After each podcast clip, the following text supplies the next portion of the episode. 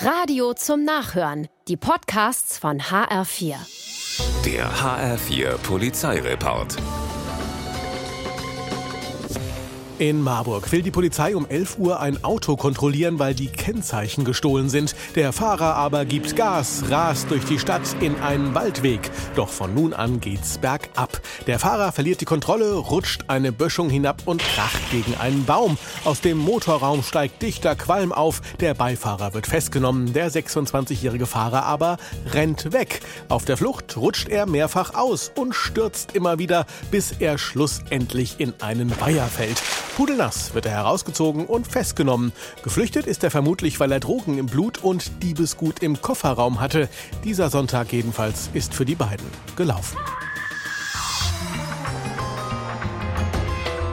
Die Pechvögel der Woche sind ein 24-jähriger Lkw-Fahrer und eine 71-jährige Autofahrerin. Der 24-jährige wird während der Fahrt von einer Wespe attackiert und gestochen. Er verliert die Kontrolle, der 40-Tonner beladen mit Brennholz kippt. Die Bergungsarbeiten bei Birkenau dauern Stunden. Der Stich ist hoffentlich verheilt. Die 71-jährige aus Laubach ist ebenfalls am Lenkrad, als ihr Fuß juckt. Sie beugt sich runter, um zu kratzen, verreißt dabei aber das Lenkrad und kracht in die Leitplanke auf der Gegend. Gegenfahrbahn. Das Auto ist kaputt. Der Frau ist glücklicherweise nichts weiter passiert.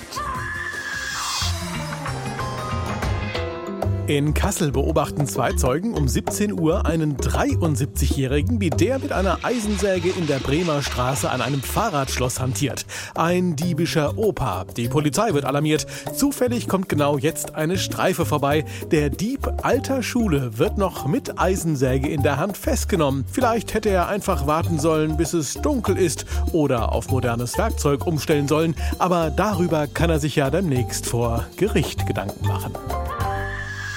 Der HR4 Polizeireport mit Sascha Lapp.